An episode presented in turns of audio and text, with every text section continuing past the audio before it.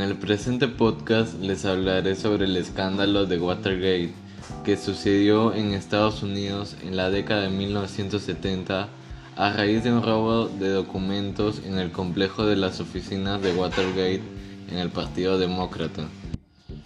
Mi nombre es Sebastián Abad y les traigo una historia de espionaje, actividades clandestinas e ilegales relacionadas con Richard Nixon, presidente de los Estados Unidos.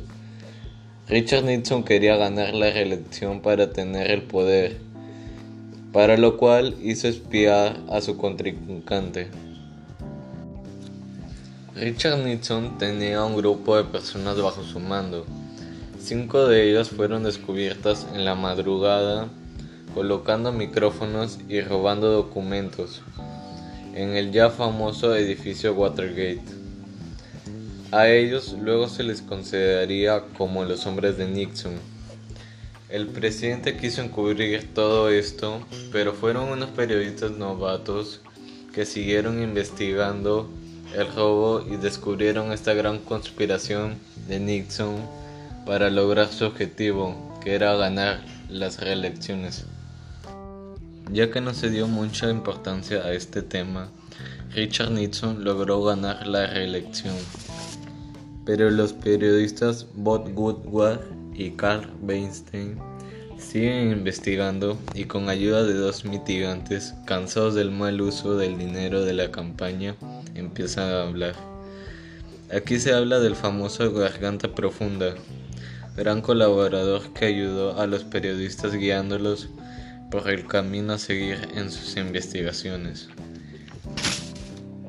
El Washington Post, el periódico que cambiaría la historia de los Estados Unidos, por este gran escándalo al principio se vio en, grandes apuros ya que se enfrentaba al gobierno, pero a raíz de las investigaciones de sus periodistas, el Congreso abrió una investigación gubernamental en la cual se implicaba directamente a Nixon.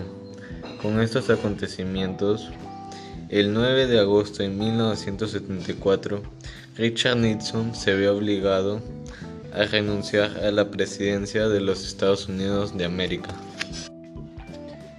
Antes de que Richard Nixon renunciara a su cargo de presidente, dio una conferencia de prensa en la cual en su discurso dijo el interés de la nación debe siempre venir antes que cualquier consideración personal, y ya que no tendré el apoyo del Congreso que necesito para respaldar cualquier decisión difícil que la nación requiere, con esto Richard Nixon deja el cargo de presidente de los Estados Unidos.